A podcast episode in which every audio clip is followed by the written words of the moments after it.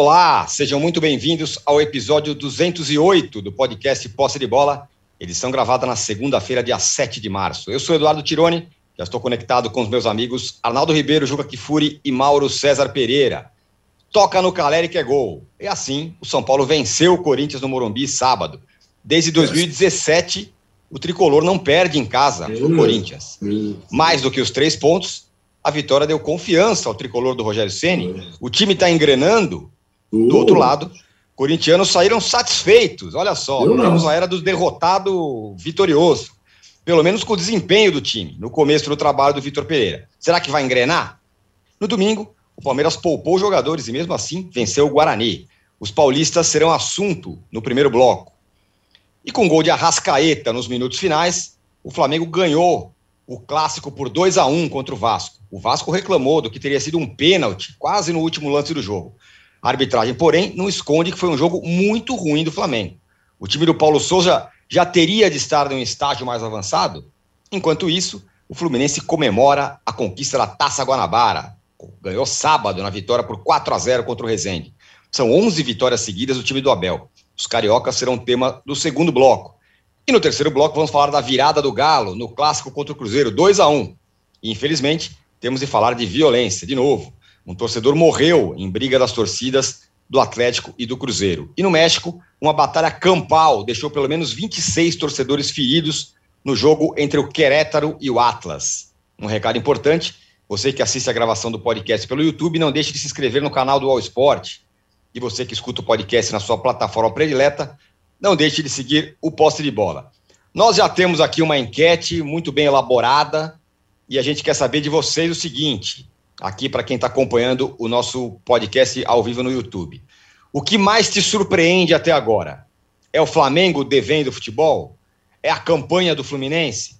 É o São Paulo indo bem nos clássicos? Ou é o Cruzeiro que desafiou o Galo, embora tenha perdido? O que, que tem mais surpreende? O que, que mais surpreendeu você até aqui no futebol brasileiro? Pode aí votar, a gente vai dar o nosso, nossas parciais ao longo do, do nosso podcast. Bom dia, boa tarde, boa noite a todos. Juca, é, duas perguntas. Primeiro, foi uma vitória do Rogério Ceni, com o dedo do Rogério Ceni.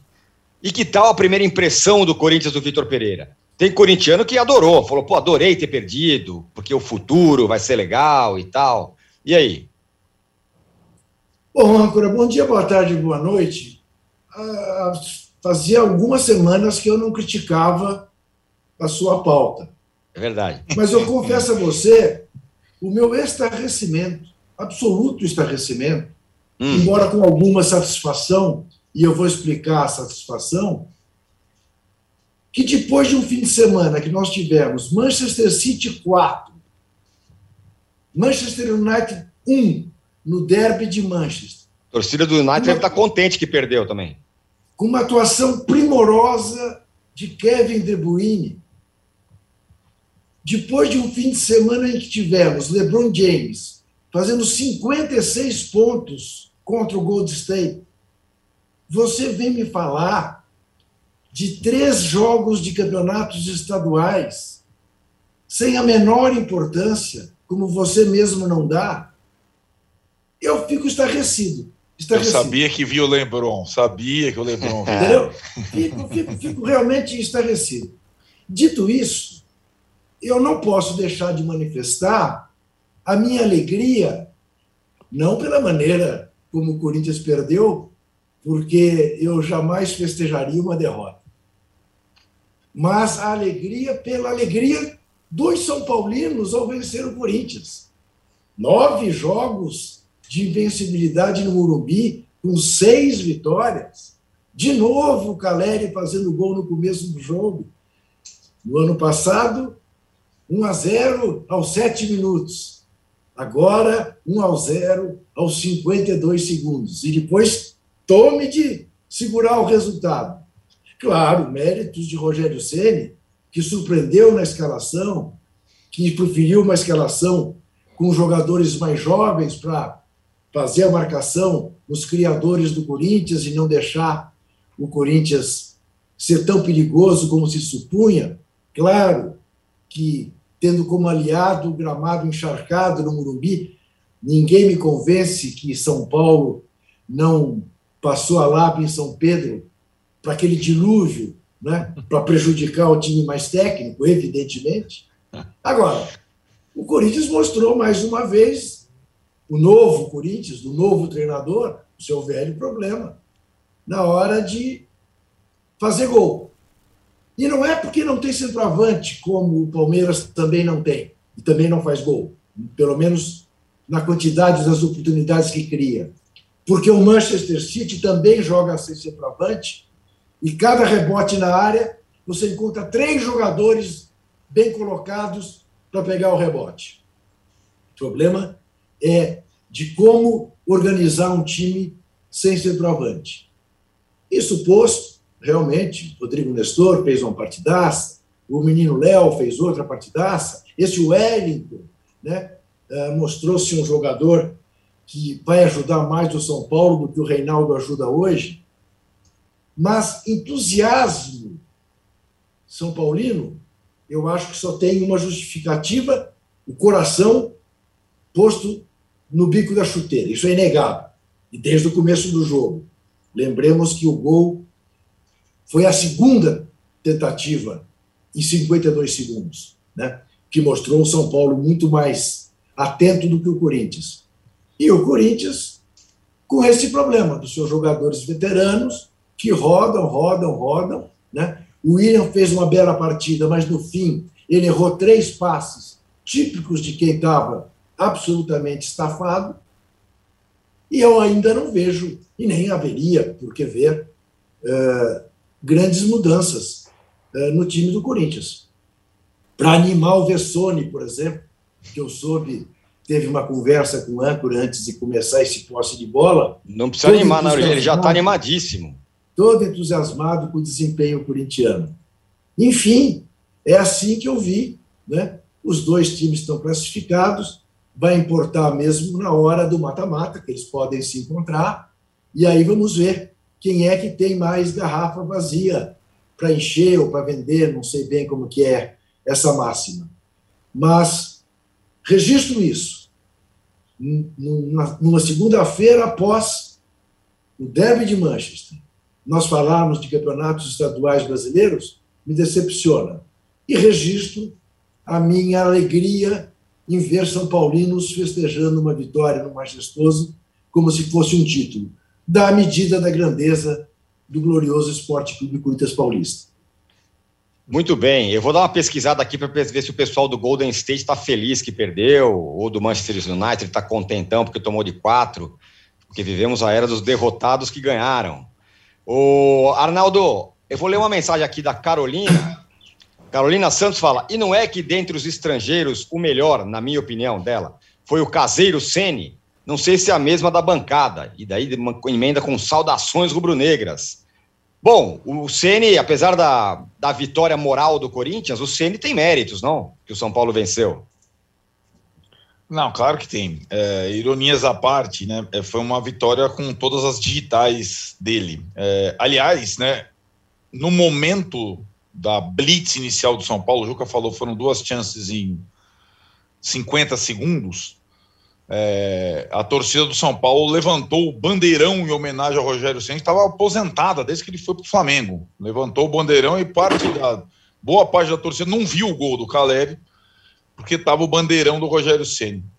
É, tem um simbolismo no bandeirão, né, Tironi? Ele, eu, a gente falava aqui, desde que a torcida organizada abraçou o Rogério, e só foi isso há algumas semanas, e ele fez o discurso da piscina vazia, acho que toda a água caiu em São Paulo, deve ter enchido a piscina.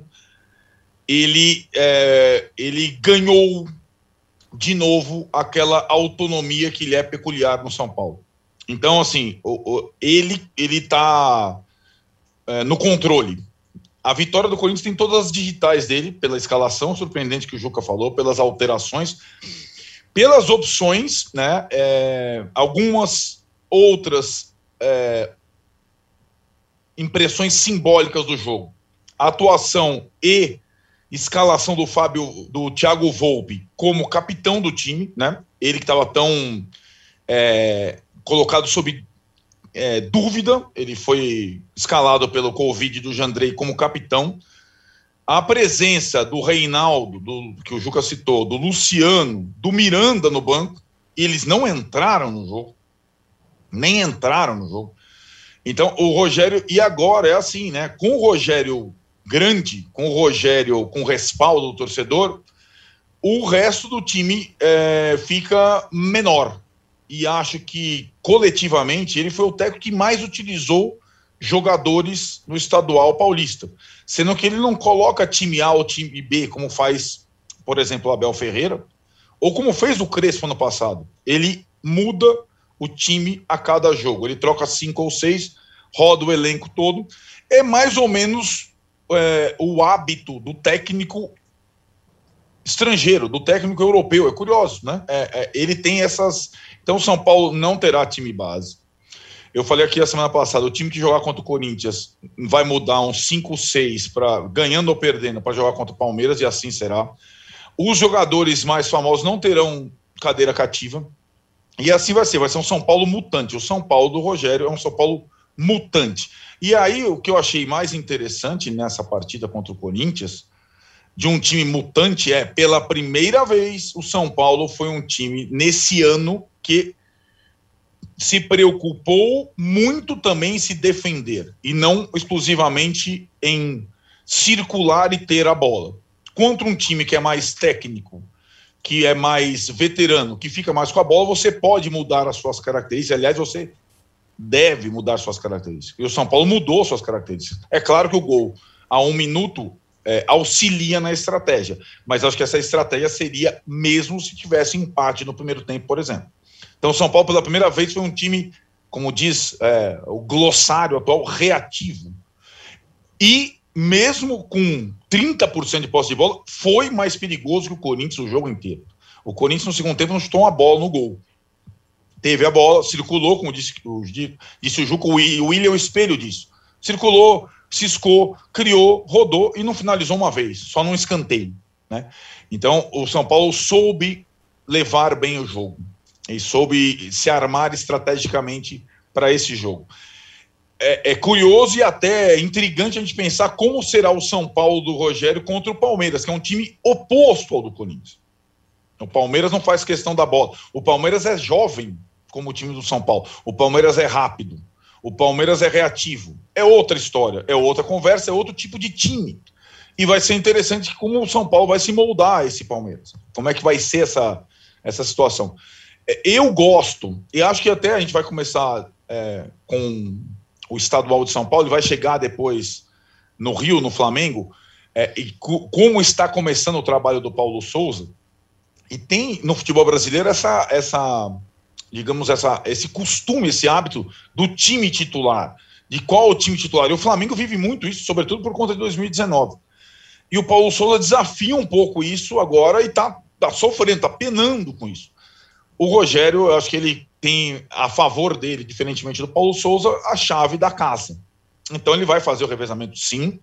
É, o técnico que o inspirou não é exatamente o Murici, é, que o treinou e que o trouxe para o São Paulo, é o Osório né, que no São Paulo, treinando o Rogério Ceni, escalava a cada jogo um time diferente, e os jogadores mais preparados taticamente, fisicamente, terão vantagem, né? E isso está claro. É, não necessariamente são os reforços que chegaram é, que estão é, dando o tom. Na verdade, né, Tironi? São muitos os jovens de Cutia de novo. Foi o gol do Caleri, de novo mas uh, a marca do time que enfrentou o Corinthians é a marca de Cutia. Né? Vários jogadores, todo o meio de campo, o Wellington, depois entrou o Juan, são os meninos de, criados no São Paulo que ditam é, esse novo time do Rogério que está se formando.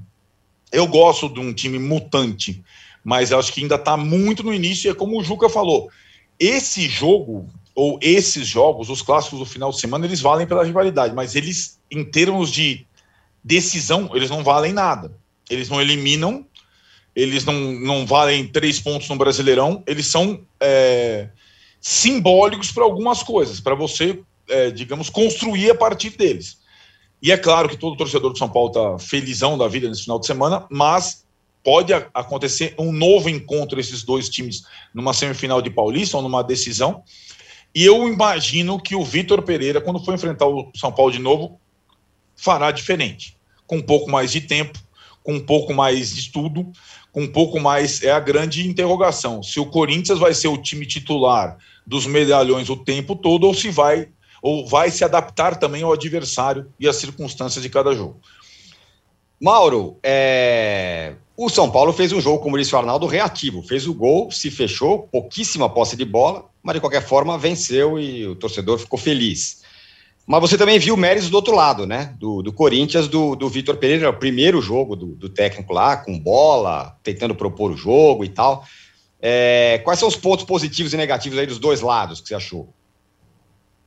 Eu acho que do lado do São Paulo, o que não é para mim não é novidade, porque o, o Rogério trabalhava assim já no, no, no, Fortaleza, por exemplo, né?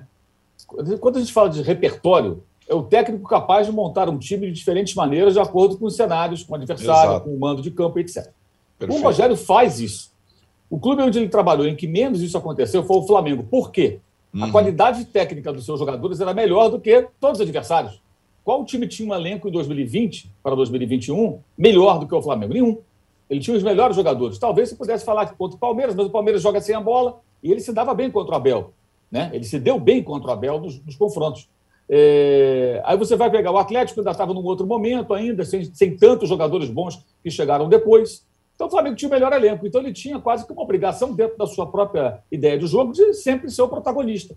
Querer a bola, jogar no campo do adversário. E ele fez algo até que nem o Jorge Jesus fez. Ele colocou Arão, Diego Ribas, Gerson, eh, Gabigol, Arrascaeta, Bruno Henrique, Everton Ribeiro, todos reunidos no mesmo time. Todos. O, o português, às vezes, na hora que a coisa apertava, colocava até um Pires da Mota em campo. Então ele colocou um time com mais jogadores com qualidade técnica em campo. O Arão de zagueiro para ter qualidade no passe. No São Paulo, ele não tem essa possibilidade. Então, ele vai ter que alternar jogos contra os times mais fracos, quando o São Paulo, no começo do campeonato, apresentou problemas, porque tinha bola, circulava, e ele falou isso em coletivos. Faltava mais rapidez da troca de passe para definir as jogadas, encontrar os espaços diante de defesas é, é, como a da Inter de Limeira, que sustentou lá um 0 a 0 né? E contra o Corinthians, que tem jogadores melhores, ele, como fazia nos tempos de Fortaleza, faz o quê? Eu vou jogar de forma reativa, vou esperar mais o time do Corinthians. Mas começou pressionando o Corinthians. Foi para cima nos primeiros movimentos do jogo e fez o gol. Adquirida a vantagem, o São Paulo trabalhou bem, porque se defendeu bem, sabendo que o Corinthians tem jogadores mais técnicos, que o seu treinador, novo treinador, ia querer a bola, e quis, e vai desejá-la na maioria dos jogos, com toda certeza. E ainda assim, São Paulo finalizou bastante, chegou com o perigo, criou situações, o Cássio trabalhou. Então, acho que o São Paulo mostrou ali o que, até o seguinte, né? Que um trabalho é, de uma comissão técnica ele leva, leva algum tempo. Tem que ter um tempo mínimo para ter resultado, gente. E agora você vê aí um resultado bom, amanhã vai ter um ruim. Vai oscilar, até que uma hora pode encontrar, se, se conseguir atingir os objetivos, um certo equilíbrio. O Pablo Maia agora tem jogado como titular, certo? Quem era uhum. o Pablo Maia no começo do Campeonato Paulista? Ele era cotado? Não, ele era, não, ele era Copa São Paulo. Né? Jogador que errou na Copa São Paulo. Pois é, então. É. Agora é o jogador que está sendo aproveitado no time titular. Uhum. No final do jogo, ele colocou outro menino lá, o, até me faltou o nome dele agora, Juan. Juan, Juan é. né? 18, 19 anos. Colocou é. o Juan na reta final do jogo. Ou seja, ele está aproveitando a base, ele está meio que ali encontrando soluções dentro do próprio elenco. No Flamengo ele fez isso também. O Flamengo vendeu o Rodrigo Muniz por 9 milhões lá de, de dólares, de euros, sei lá, de euros, né? É, 8 milhões de libras mais ou menos, para o Fulham, que lidera o campeonato inglês da segunda divisão, e ele está indo até bem lá, o garoto. Estava emprestado para o Curitiba. Ele pediu o Rodrigo Muniz, colocou para jogar. O cara começou a meter gol, mostrando mais qualidade do que os próprios flamenguistas imaginavam, e foi muito bem vendido. O Rogério é um bom técnico, eu acho que ele começa agora a, a, a apresentar resultados de, em placar né, e também é, naquilo que o time apresentou em campo. Acho que uma coisa está acontecendo naturalmente. Vamos ver se vai ter continuidade e como é que vão lidar agora com eventuais insucessos. Pode perder Palmeiras quinta-feira, o mundo não pode acabar por conta disso. O Corinthians é o primeiro jogo, né? Mas ficou claro, o técnico deixou isso claro antes, durante e depois do jogo, em entrevistas e aquilo que nós vimos em campo. Quer o time do campo do adversário. O Cássio vai ter muitas dificuldades. Ele, é, ele quer que o Cássio, Cássio jogue, o Cássio, né? O Cássio tem que jogar. O Cássio não pode ficar enterrado na área. Ele tem que jogar mais à frente. Ele tem que ser o último homem. Ele quer o Cássio, todo mundo sabe, um goleiro já veterano, que sempre teve muita dificuldade para jogar com os pés. E aí, quando joga com os pés, não é só a bola no pé do cara. É ter o tempo de bola acertar, o que o Rogério Goleiro sabia fazer. Se posicionar como o último homem, quando, embora o time do Murici não jogasse assim, mas quando necessário, ele sabia fazer esse trabalho. Né? Ter esse entendimento de um jogador de linha, de onde se posicionar, fazer uma cobertura. Ele vai ter que fazer cobertura, vai ter que jogar lá na frente, porque ele não pode ficar dentro da área com o time todo plantado no campo do adversário.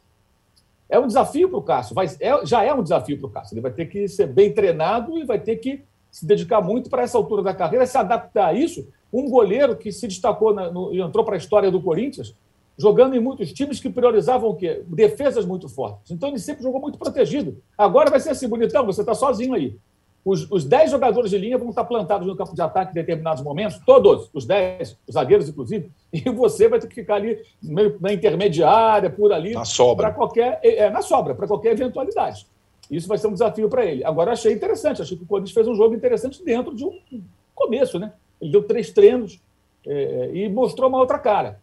Eu não sei se os dirigentes têm essa ideia, ou tinham, quando, quando contrataram o Vitor Pereira, que eu acho uma ótima contratação né? sempre fazendo a ressalva do, da parte financeira, falando da parte técnica.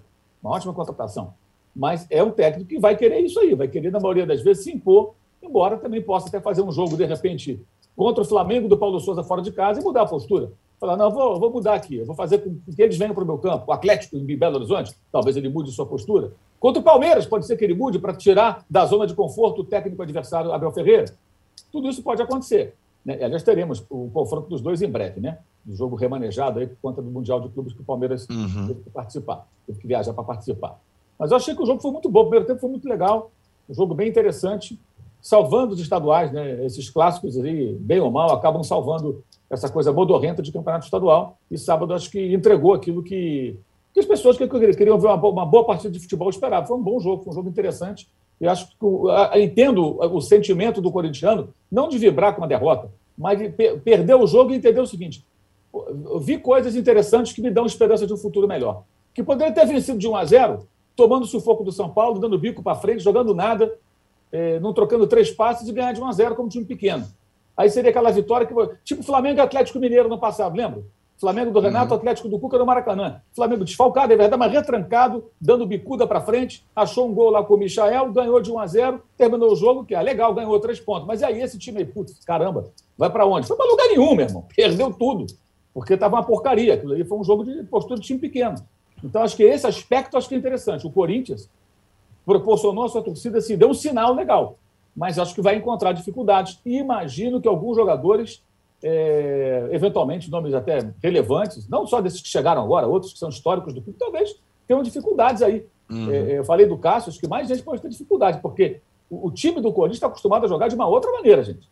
E o Vitor Pereira se propõe a mudar radicalmente isso aí eu acho isso bom, acho saudável. O Corinthians já tentou fazer isso em outros momentos, não conseguiu êxito. É, mas acho que é uma, uma, é uma expectativa positiva e acho que ela é pertinente. A fé do torcedor corintiano em dias melhores, eu acho que ela, ela se justifica, porque eu acho que o time mostrou sinais interessantes para um primeiro jogo, fora de casa, contra um rival importante, né, num campo pesado no começo, com gelo, essa coisa toda. Acho que foi, foi legal. O jogo foi bom, que, legal. Foi um bom jogo dentro daquilo que a gente tem visto aí há tanto tempo do futebol praticado no país. Muito bem. É, fechamos aqui o primeiro bloco. Hoje tem tanto assunto que a gente fecha aqui o primeiro bloco do Posse Liberal 208. O Juca está aqui é, na iminência de pedir likes para gente, mas não, né, olha lá, não sabe. Eu faço muita questão, porque eu acho que o nosso internauta tem toda a razão de estar insatisfeito, porque não se falou nem Arnaldo, nem Mauro, nem se falou do Manchester City, não se falou do LeBron James. Você falou? É, é, mas enfim, eu sei que a expectativa do nosso internauta era, era de um outro tipo de programa, que se quer dar like, você dê like. Eu não estou gostando do programa hoje. Vamos. Mas vamos seguir, vamos seguir. Vamos dar segue. like, rapaziada. Vamos chegar eu, a duas, eu espero, duas mil. Eu espero que no segundo e no terceiro blocos eh, não, não, não permaneça a comemoração do título do São Paulo ganho sábado ao vencer o Corinthians por 1 a 0 aos 52 segundo, segundos. Segundo bloco vai ser. Fala, fala, Mauro. Deixa eu só fazer uma ressalva aqui, para ficar claro, porque certamente deve ter gente acompanhando que não, que, não entendeu e não quer entender. Certamente, eu não olho para o chat aqui, não perco meu tempo com esses caras. Mas certamente tem gente fora do chat ou dentro do chat que, do, que, não, que, vai, que vai insinuar, vai pensar assim: ah, quando o Palmeiras joga de forma reativa, o Mauro critica, o São Paulo porque tem o Sênio, o Mauro elogia. Eu falei no começo da minha intervenção. Repertório, saber se comportar de diferentes maneiras de acordo com o adversário, com o cenário, etc. O São Paulo está começando a mostrar isso. Esse é o caminho. Esse, isso eu acho que é o ideal. O Simeone é muito questionado, apesar de todo o sucesso que faz no Atlético, por quê? Porque ele nunca consegue repetir num jogo mais propositivo algo minimamente próximo do que ele faz nos grandes duelos com adversários fortes, jogando fechado. O Ceni está tentando fazer o São Paulo se adaptar ao contexto, ao adversário. Eu acho que esse é o trabalho de todos os técnicos dele. No dia que o Abel Ferreira fizer isso bem, ele será um técnico melhor. Talvez ele mereça toda a babação da imprensa verde que o vê como o melhor técnico da história do futebol. Muito Agora, bem. Fala, justiça se faça ao Abel Ferreira em mais uma entrevista em que ele bota o dedo na ferida do futebol brasileiro, da violência de torcidas, da exigência de novas atitudes em relação a isso, do puxão de orelha que ele deu na CBF, que ele deu nas federações estaduais. Nesse aspecto, o Abel Ferreira ele colabora ele é para a evolução do futebol brasileiro uh, de uma maneira maior do que, em regra, os treinadores, inclusive os brasileiros, o fazem. Sem bom, dúvida. bom, ótimo aí, ponto. Aí ele não é reativo. Muito bom. Nas entrevistas, quando ele fala desses assuntos, ele vai para o jogo. Aí Exatamente. Muito bom. Fechamos, então, o primeiro bloco do Posse Bola 208. O Juca falou para falar com comemorações. Segundo bloco, vamos falar sim. O Fluminense foi campeão da Taça Guanabara. E vamos falar também, claro, do clássico Flamengo e Vasco. Vitória do Flamengo, mas a torcida está aí pensando no trabalho do Paulo Souza. Já voltamos.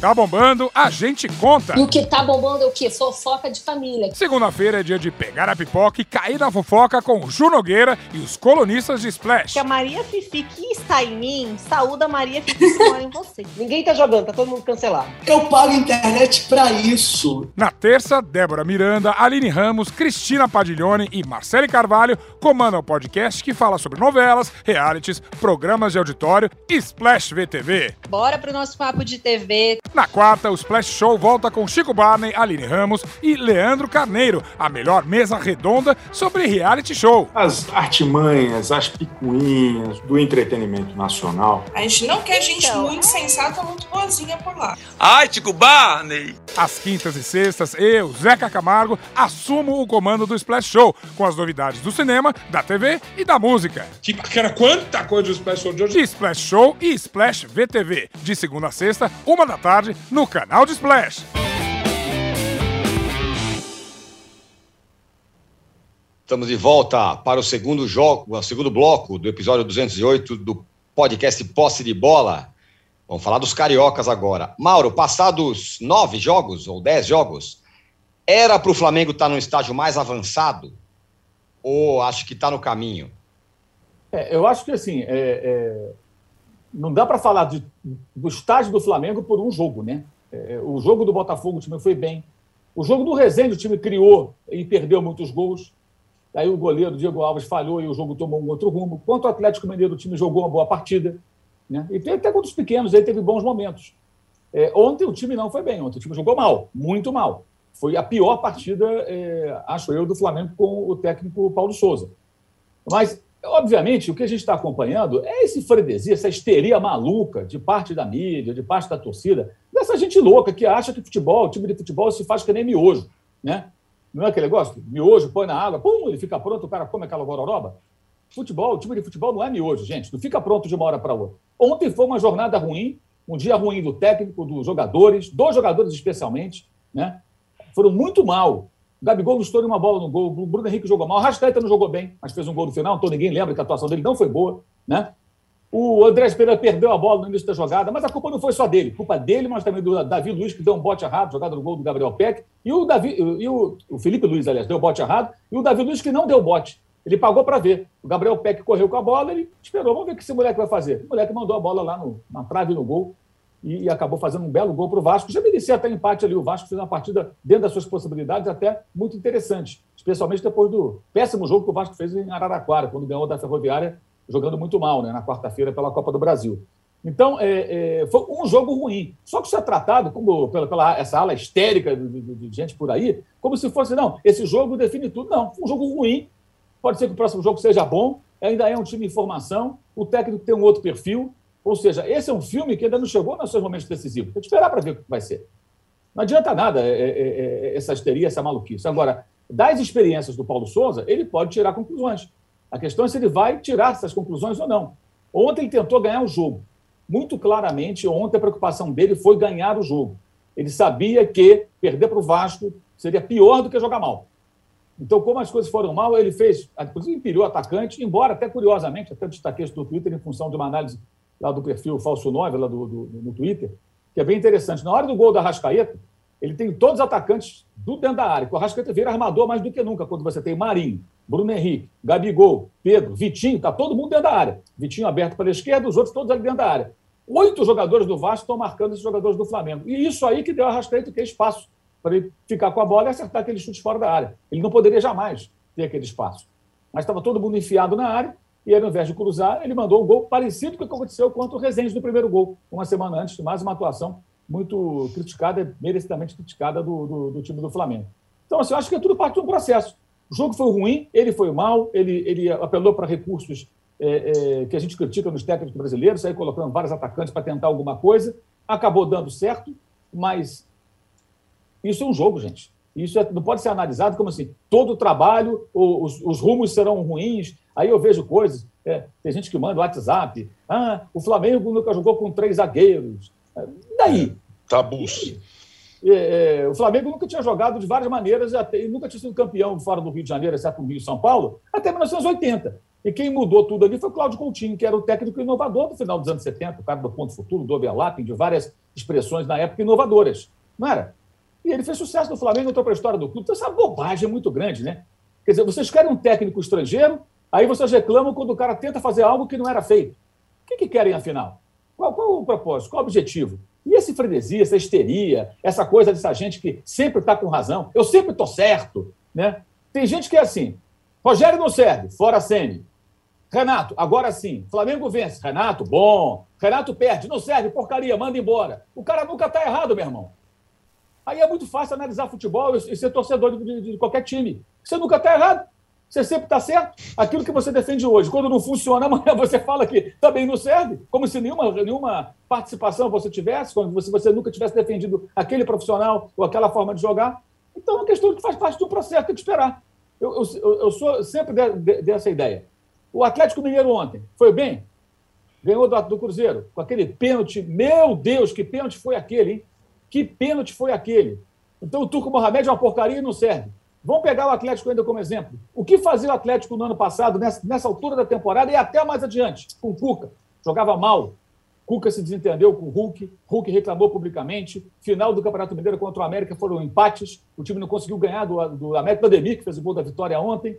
Aí o, o Atlético foi crescendo, foi crescendo, foi crescendo, ganhou dois títulos e foi semifinalista da Copa Libertadores, sendo eliminado sem perder os jogos para o Palmeiras. E o Cuca foi elogiadíssimo ao longo do ano. É evidente que o trabalho do Cuca só deslanchou mais adiante, dentro de uma proposta de jogo do Cuca, de uma ideia do Cuca, de uma forma de pensar desse técnico brasileiro. Então, é, é, as pessoas querem que querem um técnico de fora, elas querem novas ideias, querem futebol com qualidade, querem time vitorioso e, ao mesmo tempo, querem futebol miojo. Né? Põe ali na água e, pumba, vira ali uma gororoba. E convenhamos, futebol miojo não dá, porque futebol, miojo é ruim, ruim pra caramba. Então você vai querer o quê? Esse, essa é a sua referência de bom futebol? Então que profundo mau gosto, né? Eu não quero futebol gororoba, quero, quero ver bons jogos. Agora, acho que para bons jogos você leva mais tempo. Você tem que ter um pouco mais de paciência, tem que ter um pouco mais de entendimento do que está acontecendo. As críticas ao time e ao técnico pelo domingo são todas pertinentes, eu as endosso, eu as faço, mas também. Mas eu acho que é uma crítica a um jogo. A um jogo não um contexto todo. Agora, é o momento, é chegado o momento, o Flamengo joga no final de semana com o Bangu, é o último jogo antes da semifinal, é o momento de o técnico tirar conclusões depois de várias experiências. Eu acho que isso sim. Daqui para frente, esse, esse, é o último jogo que ele pode fazer alguma experiência. Quando entrar no mata-mata do Campeonato Carioca, depois da final, se o Flamengo se classificar, aí ele vai ter que definir melhor quem é o ala esquerdo dele, que ele confia para os jogos mais difíceis. É o Vitinho, é o Ribeiro ou é o Lázaro? É, quem vai ser o titular do meio-campo dos jogos mais importantes, que esses serão jogos importantes, né? Aí é, é perdeu, está fora. É, é, o João Gomes. E o caso do Andrés Pereira também acho que é bom ressaltar, né? De novo ele falhou, mas não foi culpa só dele. Ele perdeu a bola lá na intermediária de ataque. O Felipe Luiz foi também dar o bote errado. E o Davi Luiz eh, também errou e errou feio. O Davi Luiz muito aquém do que se espera dele no jogo de ontem. né? diga-se de passagem. O que não anula a falha do Andréas e o entendimento de que é um jogador marcado e que não tem demonstrado ter personalidade para reagir diante dessa situação. O futuro dele no Flamengo, de fato, desperta muitas dúvidas. Acho que tecnicamente é um bom jogador, entendo o interesse em tê-lo de, em definitivo, mas tudo que aconteceu desde a final da Libertadores em Montevideo realmente o abala. E aí tem uma coisa também que eu acho o seguinte: eu acho que o clube deveria ter psicólogos, psicólogos óbvio, que sim, óbvio que sim. Mas o profissional também, se ele estiver sentindo essa necessidade, ele pode procurar ajuda psicológica por conta própria, não pode? Ainda mais um cara bem remunerado. Se o clube não oferece, você corre atrás. Se eu trabalho numa empresa que não me dá um plano de saúde, isso não me impede de eu contratar um plano de saúde para mim, para que eu possa, né, no caso de uma necessidade, ter uma assistência médica melhor. Se eu tiver condições de pagar por ela. Se eu não tiver, eu vou ter que ir para aquilo que, que, que o Estado me oferecer. Agora, se eu tiver condições de pagar, eu posso contratar. Eu posso procurar um psicólogo mesmo que a empresa que eu trabalho não me ofereça. Então, se o Flamengo não oferece, está errado? Claro que está errado, mas o jogador, se ele não procura ajuda, que é nítido que ele está inseguro, é nítido que ele não confia, e aí ele comete esse tipo de erro, e aí a vai a torcida não adianta, tem que conviver com isso. Ela é implacável, ela será implacável, ela está com ele atravessado na garganta, boa parte, e quando ele erra, e o técnico deu chance para ele. Aí eu vejo gente falando, ah, aí ele tirou no meio do jogo. Peraí, os interesses do time tem que estar à frente. Deu oportunidade. O cara entrou, errou. Dali ele só vai afundar. Já tinha dado uma cotovelada ao jogador do Vasco, não lembro quem foi agora, que ele tomou um amarelo, poderia ter sido expulso se o juiz fosse mais rigoroso. Ele vai manter o cara no campo, senão ele vai ficar. Aí o Tita mandou tirando que ah, o jogador está. O tristômetro, gente. O Tita tem o tristômetro. Ah, o jogador está triste, porque foi substituído. Meu Deus do céu, a torcida está feliz da vida, porque viu o Flamengo jogar para caramba. Ah, vamos parar com esse paternalismo babaca, né? Pelo amor de Deus. É, saiu bem saído, teve a chance, jogou mal, errou, não jogou bem, errou, na origem do, do, do, gol do Vasco, embora não seja culpa só dele, né? E foi sacado do time. E o João Gomes vai ser, acho que, o titular na hora da onça beber água, porque é hoje o jogador que melhor sai ali. É, ah, aqui no chat, o Charles Villanova, Arnaldo, fala. É, eu, eu mandei chat, superchats ontem. Aqui pra gente não foi, porque o programa é hoje. Mas falando do roubo do Flamengo, aqui ninguém se manifestou. O Vasco foi assaltado ontem. Tem uma controvérsia aí sobre a relação não ao tem pênalti. controvérsia, a, não foi pênalti, a bola, a bola bateu no rosto. É, a bola bateu no rosto e tal. Aliás, tem essa história toda. mostrou essa imagem ontem com detalhes, até porque transmite o jogo, foi o Casimiro do canal dele lá. Ah, Isso mesmo. Nossa, Casimiro. Diga-se passagem, antes que alguém fale, ah, o Casimiro, ele, ele é torcedor do Vasco. O que é não tem nada a ver, ele é jornalista. Pênalti, pênalti teve no ele mostrou a imagem e tem vários. O que aconteceu foi que na péssima transmissão do pay-per-view do Carioca, o narrador, cujo nome não me recordo agora, junto com o Tito, uma, do, uma dobradinha sensacional, né?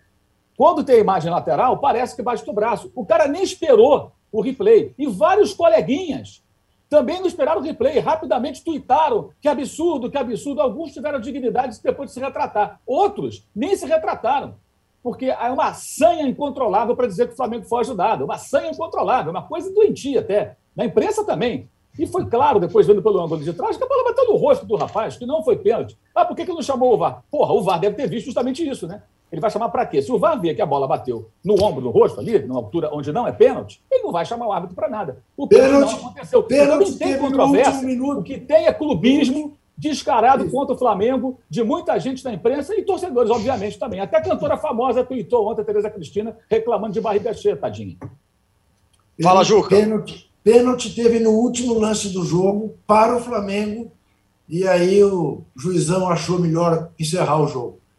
E não, ah. e não É, ali teve, em cima da linha, em cima da linha é pênalti. Foi falta e pênalti.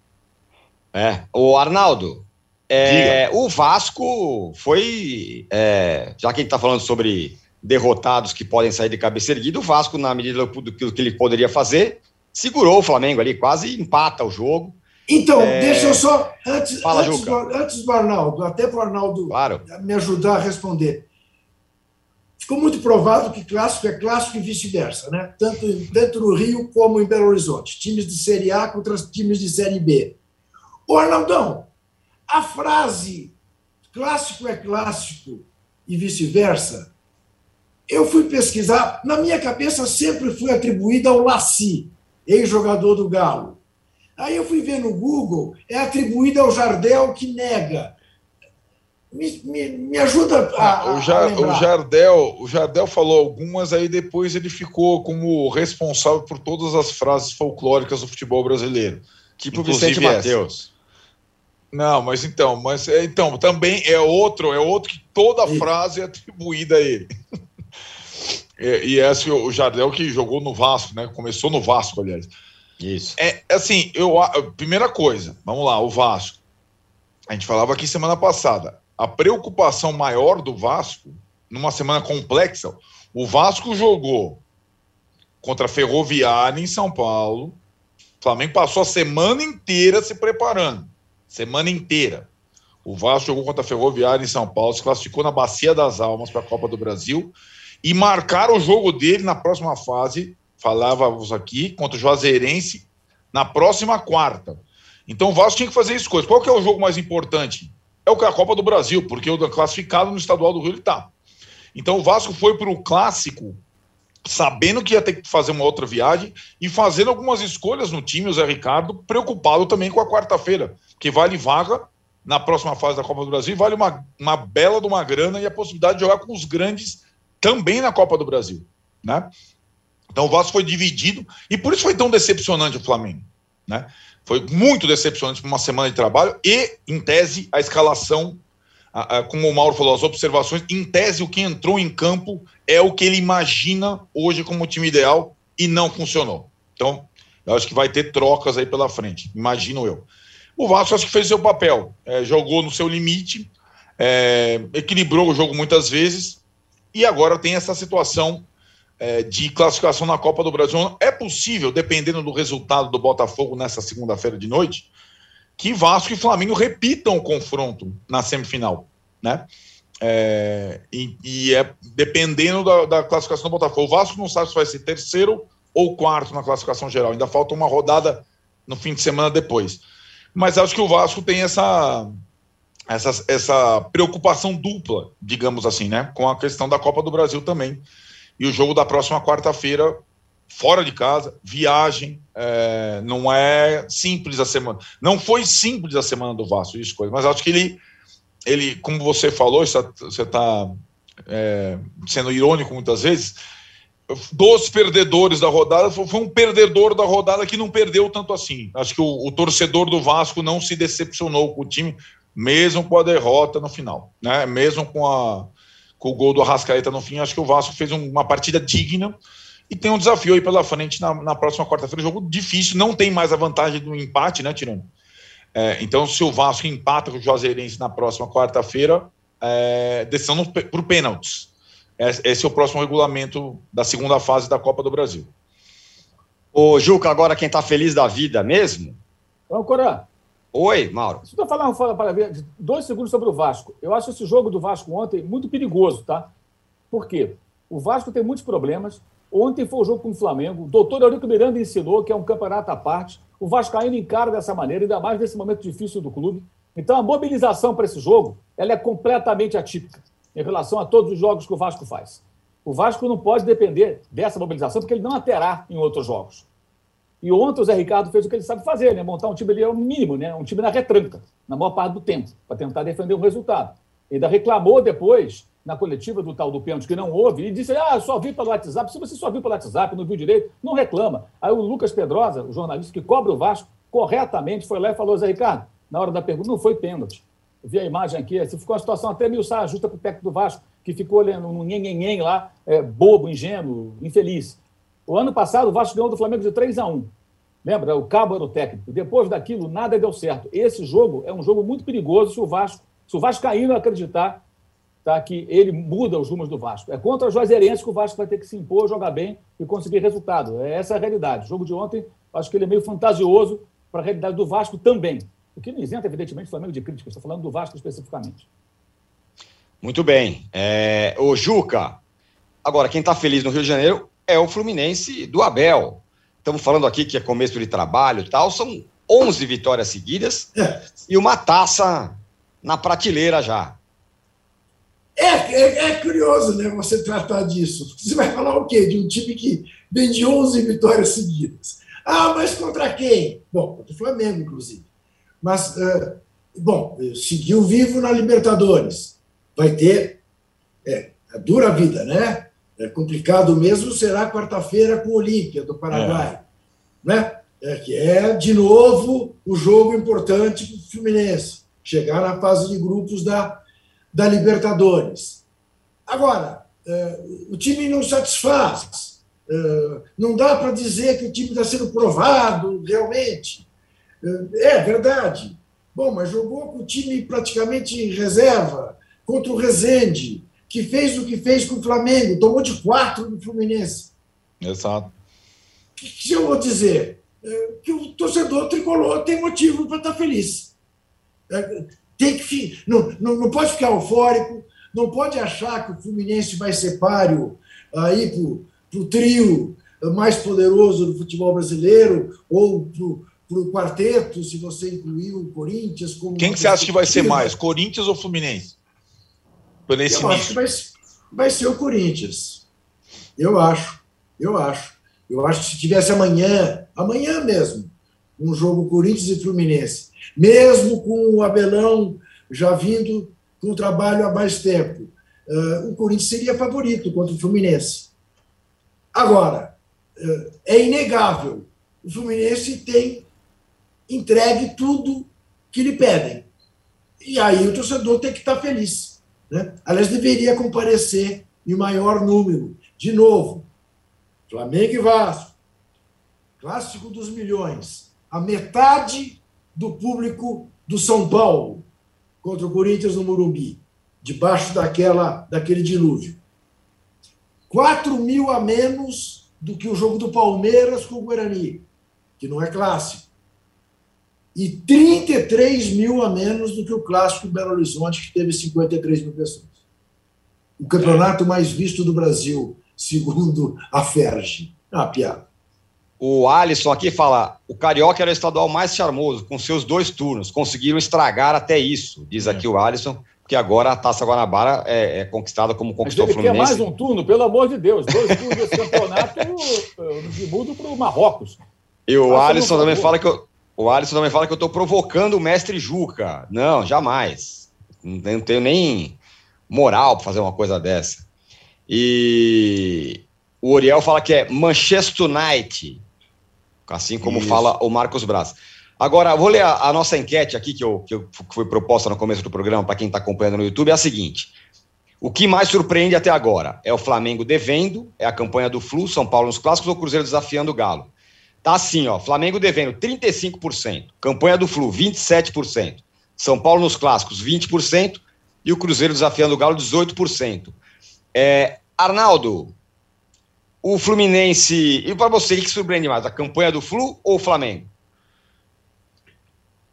Cara, eu acho que nenhuma das duas é tão surpreendente assim. É, porque acho que o Fluminense escolheu um treinador que conhece muito bem, que ele pula etapas, ele conhece muito bem o, o clube, recebeu jogadores que ele conhece muito bem. Eu acho que fez uma alteração logo na, na partida muito importante. Aliás, foi a primeira partida a ruim, entre aspas, do resultado ruim. Depois, a série de vitórias é, incrível. E aí, vai, pelo menos cinco dessas partidas da série de 11, três clássicos e duas contra os milionários da Colômbia. E agora tem o desafio do Olímpia. Eu acho que o Fluminense se preparou para ter o desafio precoce da temporada, que a temporada impunha. E o Flamengo não. O Flamengo é, é uma outra situação. O Flamengo contratou um treinador para mudar conceitos, regras, é, questões de hierarquia no clube. Demora mais, é mais complexo e vai exigir uma compreensão do torcedor, como o Mauro falou, que eu não sei se vai existir, né?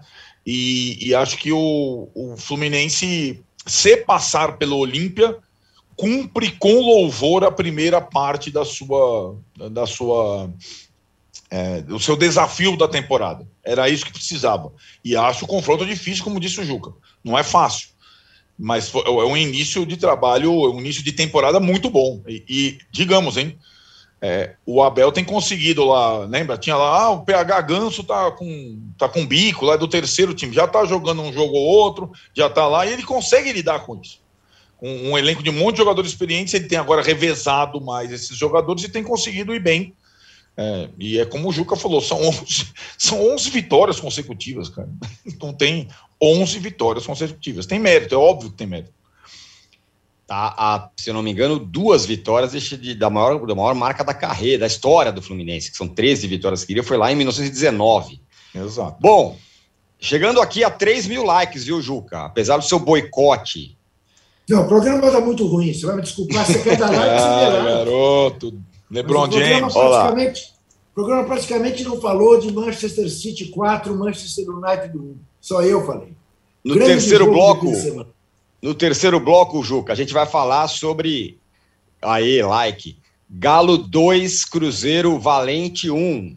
E, lamentavelmente, temos que falar também da violência. Continue nos, nos dando likes aí. Vamos chegar em 3.500 likes hoje. E a gente volta em um minuto. Caiu na área.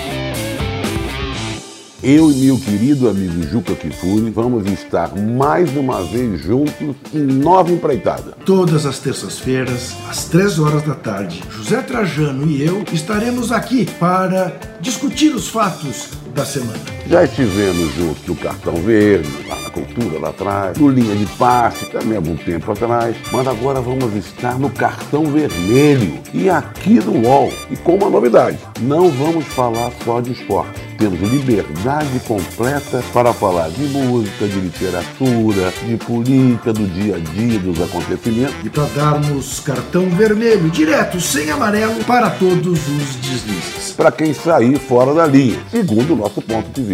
Toda terça-feira, 3 horas da tarde, no canal UOL e nas principais plataformas de podcast.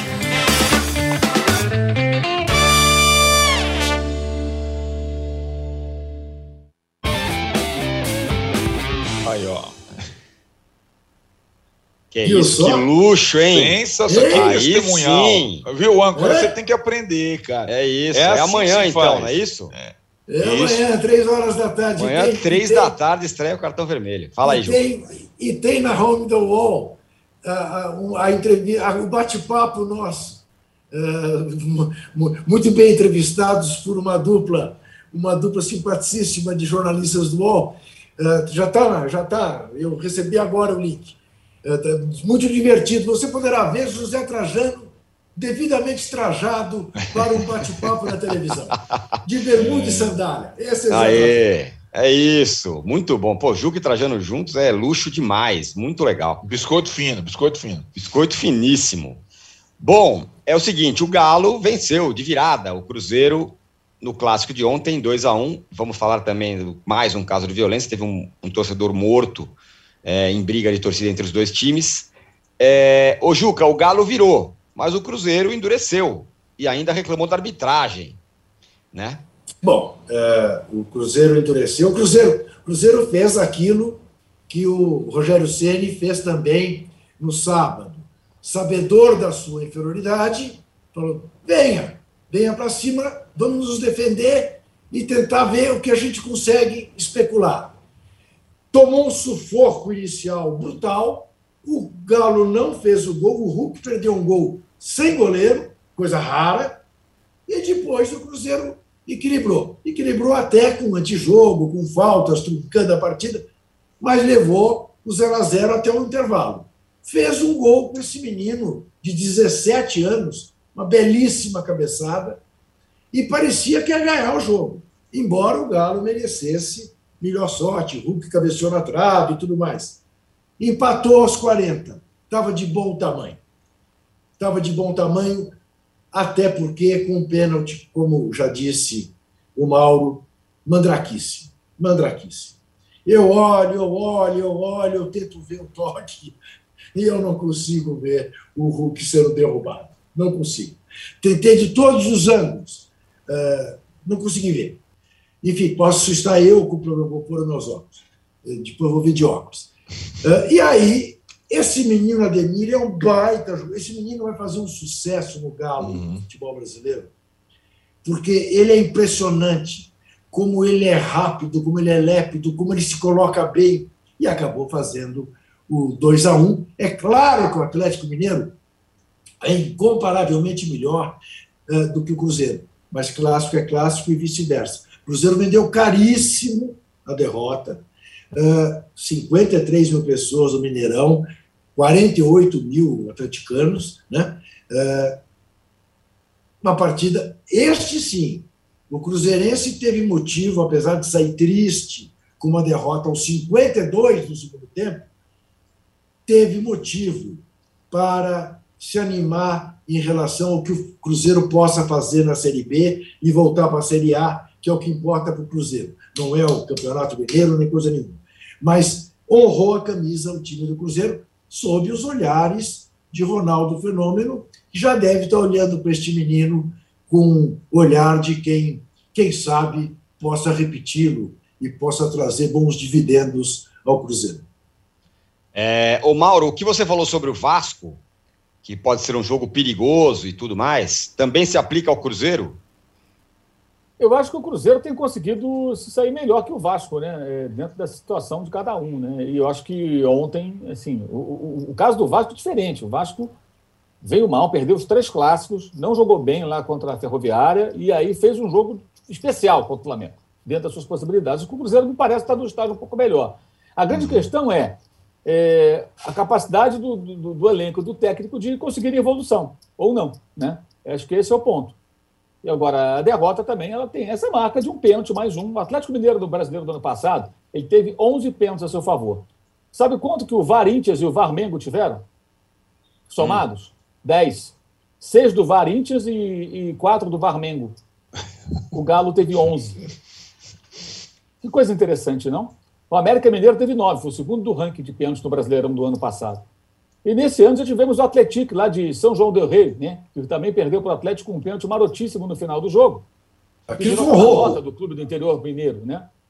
Foi 1 a 0 Aquilo foi um roubo, né, Mal? Também, foi um negócio absurdo. O, o, de ontem, o de ontem, eh, eu não acho que tenha sido pênalti, mas você pode entrar no ramo das interpretações.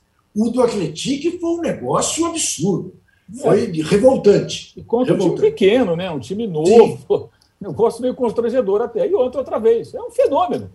Até escrevi lá no meu blog, o Ronaldo e o Cruzeiro se depararam com um atual fenômeno, que não é o Ronaldo. São os pênaltis que são marcados a favor do Atlético. Não sei o que acontece. Queria entender. O que será? Que coisa fantasiosa, misteriosa, incrível, fantástica. Mas foi bizarro. Aquilo mudou o rumo do jogo, né? O Cruzeiro tentava sustentar ali uma vantagem. O primeiro gol, a pressão muito grande, acaba tomando a virada. O Atlético, como disse o Juca, tem um time muito melhor. Mas você vê, a, a atuação do Atlético também não foi boa. Obviamente. Contra o Cruzeiro, que está na segunda divisão. Agora, é um processo, é um técnico novo. É, vai levar um tempo até ele conseguir fazer as coisas da maneira que ele imagina. Se é que ele vai conseguir, se é que o outro lá no Rio vai conseguir, enfim. Muito bem. O, o Arnaldo, e o Galo? O Galo do Mohamed? Ah, Tironi, eu acho que é, é, foi a segunda partida desafiadora, né? Teve o jogo com o Flamengo e teve esse jogo com o Cruzeiro. É, eu acho que é, ainda não consegue o volume que o time do Cuca tinha, mesmo quase com a mesma equipe. O Juca falou bem sobre o acréscimo que o Ademir cria. É, é um jogador que não estava no, no Galo no, no ano passado e é um, é um é um reforço bem importante. E acho que tem uma questão da defesa que a gente apontava mesmo antes de começar a temporada, né? Que é a presença do Godinho no lugar do Júnior Alonso. É um time mais lento na defesa. É, é, é, a defesa do Atlético era uma das grandes virtudes da, da temporada passada e eu acho que ele está mais frágil defensivamente com a saída do Júnior Alonso. E ontem tomou o gol é, e o Cruzeiro utilizou a estratégia da velocidade. Foi o gol de cabeça, mas a, a estratégia do Cruzeiro é jogar a velocidade entre os zagueiros do Atlético. Então acho que eu, ainda é um. É, eu acho que essa questão da defesa, com o elenco que tem, ela precisa ser repensada. Essa linha defensiva, até porque aí o Arana sofre e tudo mais, eu, eu acho que o Cruzeiro vai. É, vai ter talvez uma outra oportunidade de cruzar com o Atlético na, na fase final e aproveitou o que tem mais frágil o time do Galo. Acho que o Atlético ainda não é o, é, não é o time que é, terminou a temporada passada e, diferentemente do Paulo Souza, no Flamengo, o Mohamed tem procurado, nesse início, mudar o menos possível o time, a estrutura, a base titular e tudo mais. Né? É, uma, é uma tentativa de continuidade, enquanto do Paulo Souza é quase uma tentativa de ruptura. Mas gostei muito da, da partida do Cruzeiro e, a, e a, o apoio da torcida, o final do jogo, dos jogadores do Cruzeiro com a torcida, foi mais, foi mais em, é, em conect, foi uma conexão maior, curiosamente, do que a, o time do Galo com a torcida é, do Galo, que dominou as arquibancadas do Mineirão, a torcida do Cruzeiro em menor número ali com o time apoiou, apoiou, e acho que tem a noção de que a missão, é, além da reconstrução do clube, é a Série B do campeonato. E jogar é, e encarar o principal rival como encarou, eu acho digno e foi, foi a nota do, do clássico de Minas. Também concordo com os companheiros, não achei pênalti mesmo, não achei pênalti mesmo. É, e, e, acho que foi fundamental para a vitória do Galo a virada a, a marcação da pênalti naquela altura, porque o Galo estava com muita dificuldade de agredir naquele momento. Muito bem, o posse de bola 208 está ficando por aqui ao vivo. Só quero ressaltar que a gente lamenta, claro, mais uma vez, mais uma morte envolvendo torcedor, torcida, briga de torcida né, no jogo Galo e Minas, fora do estádio, longe do estádio. E, e, no México, que teve aquela batalha campal, o que indica que não é uma questão só do futebol, é uma questão social que precisa ser resolvida do ponto de vista criminal e tal, e não dá para culpar o futebol disso. São é, maus cidadãos que estão fazendo as coisas. Fala, Mauro. No México, tem vídeo, até compartilhei esse vídeo no Twitter, é, do policial, uma pessoa abrindo o portão para a torcida do Querétaro entrar na área da torcida do Atlas. Um outro pois é. policial é. fala ao celular, enquanto atrás dele passam correndo vários e vários torcedores. Impressionante mesmo. O Querétaro invadindo. É, e a gente sabe ali, o México tem cidades muito violentas. Até que ponto aquilo ali é só briga de futebol, briga de gangue? Será que envolve narcotráfico? Exatamente. O que está por trás Exato. daquilo? Foi um negócio muito diferente. Outro ponto que acho que é importante, vi vários colegas é, tratando como, como se fossem números reais, de 20 mortos, 18 mortos na noite madrugada de sábado, né? É, me parece que não foi isso tudo, né? Então, também acho que a gente tem que ter um pouco de Parece que não morreu ninguém, mal. Sim, Exato, são 26 feridos. 26 feridos, dois gravemente. Aqueles que, que tem aquelas cenas horrorosas, do, né? o cara sendo chutado nu na cabeça. Esse cara, esse cara provavelmente não vai sobreviver. Mas mortes é. mesmo até agora, nenhuma. Pois é, Morte foi em Belo Horizonte. As imagens são horríveis, as cenas é. são bárbaras, isso aí é óbvio. Mas eu vi muita gente é, cravando, não, 18 mortos, 20 mortos. Gente, isso tem que ter o um mínimo de cuidado com a informação, né? É, é, é, até que se confirme. Olha, há suspeita de mortos. As cenas são muito fortes. Certamente alguns estão ali gravemente, que é óbvio. O cara pega uma cadeira daquela de ferro, de desarmar e arrebenta na cabeça do cara que está ali nu, já depois de ser espancado, chutado. É evidente que esse rapaz, se ele sobreviver, vai ficar com sequelas. Ele não vai sair inteiraço dali. Óbvio que não. Mas, assim, eu vi muita gente bancando a informação como se fosse oficial. E era um rumor. Como se fosse verdade. Não oficial, como se fosse verdade. E não era verdade. Porque Exato. isso torna ainda a coisa mais assustadora do que ela já foi. Não precisa assustar mais. Aqui não é um filme de terror, gente. Agora, tem isso que você falou aí. A questão não está só do futebol, gente. Tem toda a parte. Né? E a ineficiência da polícia em várias frentes. Né? Aqui em São Paulo, torcida única. Lindo, né? Torcida única. Coro comeu teve, aqui Teve briga lá. Exatamente. Isso. Torcida do Corinthians esperando a torcida do São Paulo. que é coisa que acontece todo clássico. Mas os arautos aí da. Né?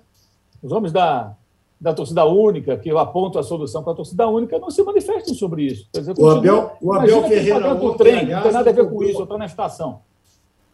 O Abel Ferreira ontem não cobrou apenas a CBF, a Federação Paulista, cobrou o Ministério Público duas ou três vezes, uhum. dizendo: justifique o salário que vocês ganham, que a sociedade paga para vocês. É.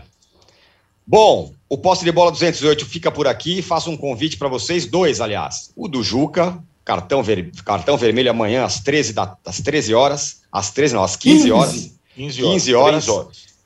E hoje tem também a estreia da live do Danilo Lavieri e do Vitor Guedes, também às 15 horas. Ih, aqui no canal UOL. Danilo Lavieri e Vitor Guedes, 15 horas. E amanhã, cartão vermelho com Juca Imagina semana que vem, Trajano, então. 15 horas. Certo? Ficamos por Vai aqui, a gente volta. É, dar... ficamos por Danilo aqui. E Vitão? Ih, rapaz!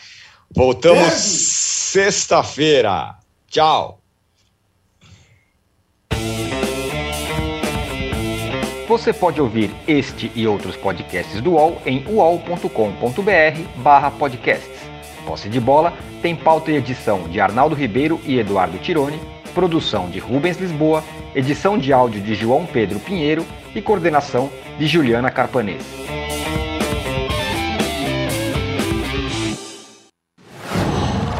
Qual?